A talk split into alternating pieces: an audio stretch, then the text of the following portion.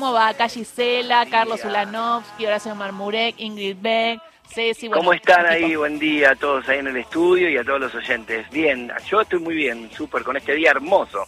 Hermoso, dicen que llueve a la tarde un poquito, pero que ya mañana Oh, va a estar no, hermoso. Le arruinaste la tarde a tope. Le acabo de arruinar la tarde. Bueno, entonces ya, ya, ya salgo, que tengo que ir a comprar algunas cosas y digo, ya salgo. No me quiero mojar.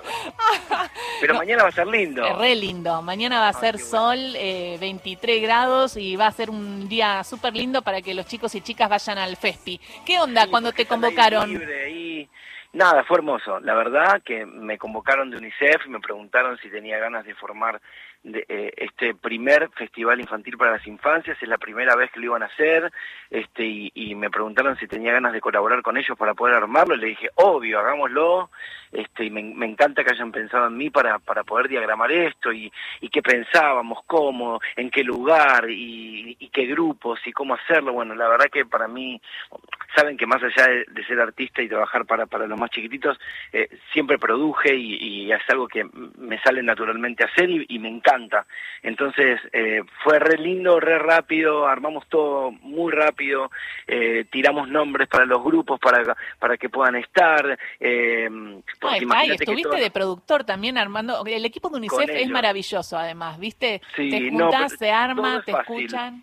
Sí, y todo todo lo hacen fácil con, con buena energía. La verdad que mm, pa- para mí es hermoso eso no primero porque uno colabora realmente con, con las infancias. Vos pensás que todo lo que hacemos todos los artistas que estamos ahí todos do- donamos nuestro eh, es nuestro calle para que puedan convocar y venir toda la gente. O sea eso también eh, es así es sincero todos los que estamos ahí este eh, ha- hacemos eso así que nada para nosotros es hermoso poder colaborar con esto también no desde nuestro lugar nuestro humilde lugar poder poner un granito de arena para esto y, que- y queremos que esto sea el inicio de algo enorme porque nos gustaría que esto más adelante también se pueda lograr en toda Latinoamérica porque UNICEF está en todos lados así que Mm. eh, nada ser el primer festival Oh. infantil eh, eh, es alucinante para mí Un gusto eh, infantil, Horacio. Puede andar por ahí. Eh, la verdad, para quienes eh, tenemos hijos chicos y hace siete años que estamos dando vueltas en, los recitales de Topa, siempre es un gusto ir por ahí.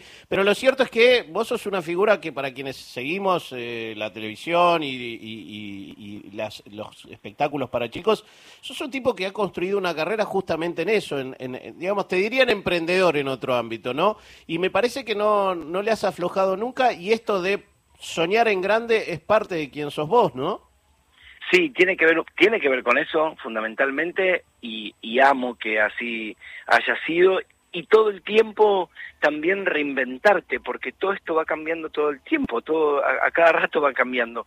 Entonces tenés que ir acomodándote a plataformas, a sonidos, eh, la atención de los chicos también va cambiando, entonces tenés que ir actualizándote todo el tiempo y, y la verdad que eso también sale un poco naturalmente porque como no paramos nunca, vamos viendo, bueno, eh, a- a- hace, hace un par de años eh, eso me pasaba que yo me iba eh, estudiando, viendo lo que pasaba con los hijos de mis amigos. Hoy que soy papá, lo tengo en casa, todo esto es un aprendizaje, tengo como si fuera una charla TED todos los días en casa. Eh, es hermoso poder em, poder comprobar que lo que más amaba hacer y lo que más amo hacer es trabajar para los más chiquitos. Hoy siendo papá también lo disfruto de una manera increíble y creo que todo eso que aprendo también como papá eh, lo traslado también ahora al espectáculo. Me- me- vos sabés que es una gran duda que siempre tengo. Eh, ¿Escucha lo tuyo? Siempre. sí. Pero viste que hay, ¿Cuánto- hay ¿Cuántos veces... años tiene? Eh, Va a cumplir cuatro el 21 de enero. Ay, mi amor. Claro. Pensá que ella es la primera que escucha todo. Ella tiene la exclusiva ahora. Claro, no, porque viste que hay veces pasa que no, Sí, está- se- como está en casa si todo el día no me interesa. Pará, y si no baila, no se mueve, lo cambia al... al- Algo así debe ser. Sí, no, por, a- por, a- para, por ahora le gusta. Todo lo que le voy Vamos. poniendo le gusta. Así que nada, fue, chequeó todo. Ella, por ejemplo, hoy lancé una canción con Luli Pampín que se llama Somos los más divertidos. eh, y ella me acompañó a grabarla. Imagínate que ya la sabía de antes Claro. y ahora es como que lo, lo escucha y le gusta que compartirlo con sus compañeros de la escuela, ¿entendés? Claro, Luli O- Pampín, hoy- que es un- otro es fenómeno, ¿no? Fenómeno, pero internacional también. Grabé un disco con Luli Pampín en, en Italia, que lo lanzamos a principios del año que viene, o sea, del 2024, y hoy salió el primer corte de ese disco, que el disco se va a llamar Somos los más divertidos.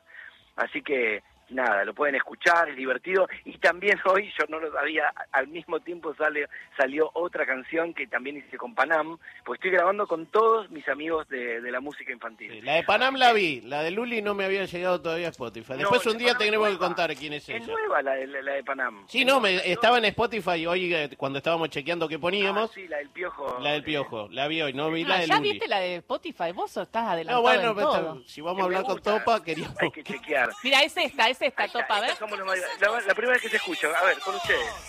Eh, eh, eh.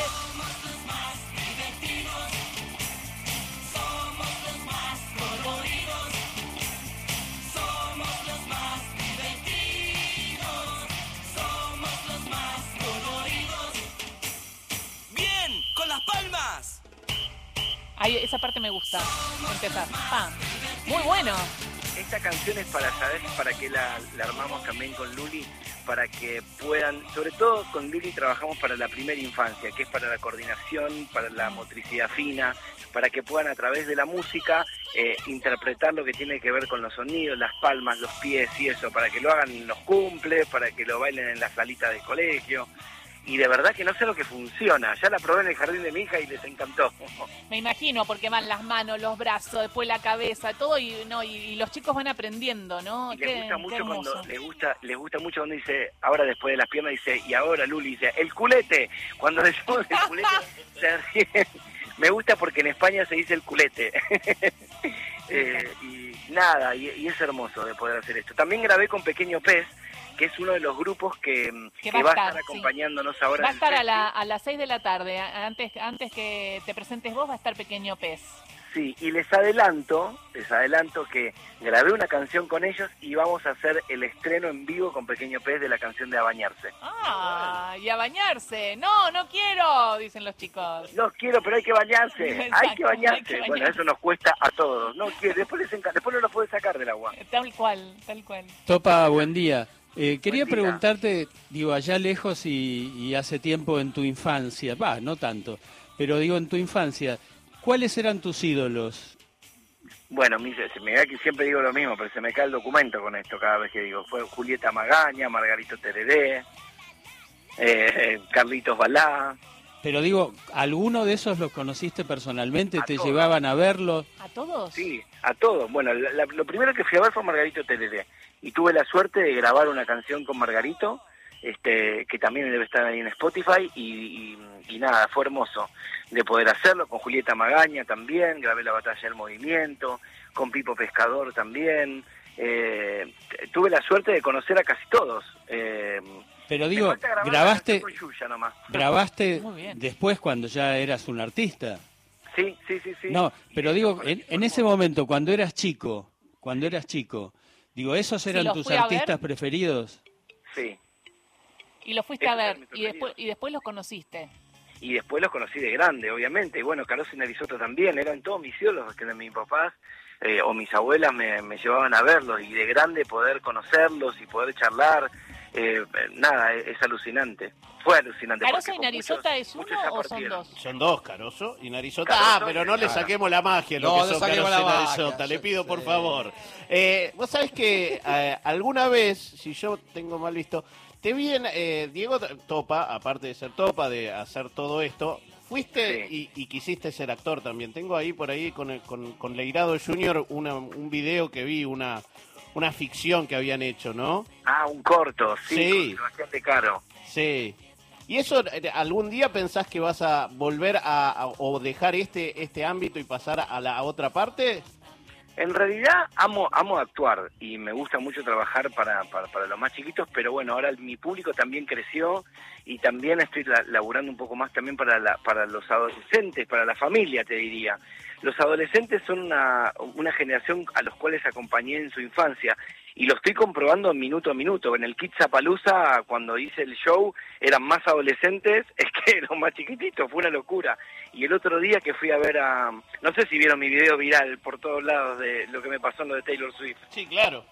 Fue tremendo. No saben lo que fue para mí vivirlo de, de, de escuchar a todo River gritar mi nombre, ole, ole, ole, ole, topa. Topa. Yo no lo podía creer, digo, eh, bueno, nada, se ve que mi semilla de amor en, en sus corazones está ahí porque de verdad que fue increíble, increíble recibir eso. No, impresionante. Y viste cómo estaba ella, no podía creer nada de nuestro público y prometió volver siempre, ¿no? ¿Qué público que, tenemos? No, me encantó, me dijo, ¿dónde estaban? ¿Dónde estaban? Porque de verdad que Argentina tiene algo que es una euforia, una pasión y se transmite no solo en el grito y eso, es la energía es la energía. Y, y yo le, le mirá que yo estuve ahí es el mejor show que vi hasta ahora a nivel producción no, no se podía creer lo que lo que hace lo que hace Taylor y, y toda la gente un nivel increíble.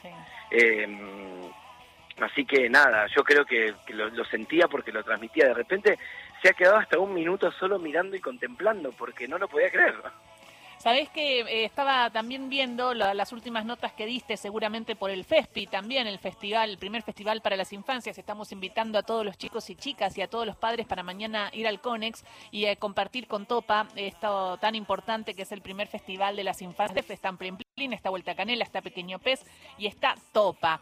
Y Diego, ¿sabes que ahí eh, estaba viendo que te, ah, eh, de alguna manera hablaste de Romina Yan, una gran amiga tuya, eh, que se fue muy joven y justo tuve la oportunidad en Telefe Noticias de entrevistar a Franco Yan, su hijo.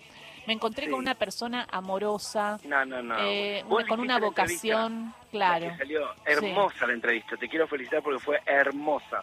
Y él es un dulce de leche, es, no, no puede más de, de bueno, de, de, conectado, de talentoso, la verdad que, que, es un amor, Franco. Sí, y me gustó esta idea de, eh, de, cómo hizo el duelo. Cada uno hace el duelo a su manera y esto de Franco que la tiene muy presente.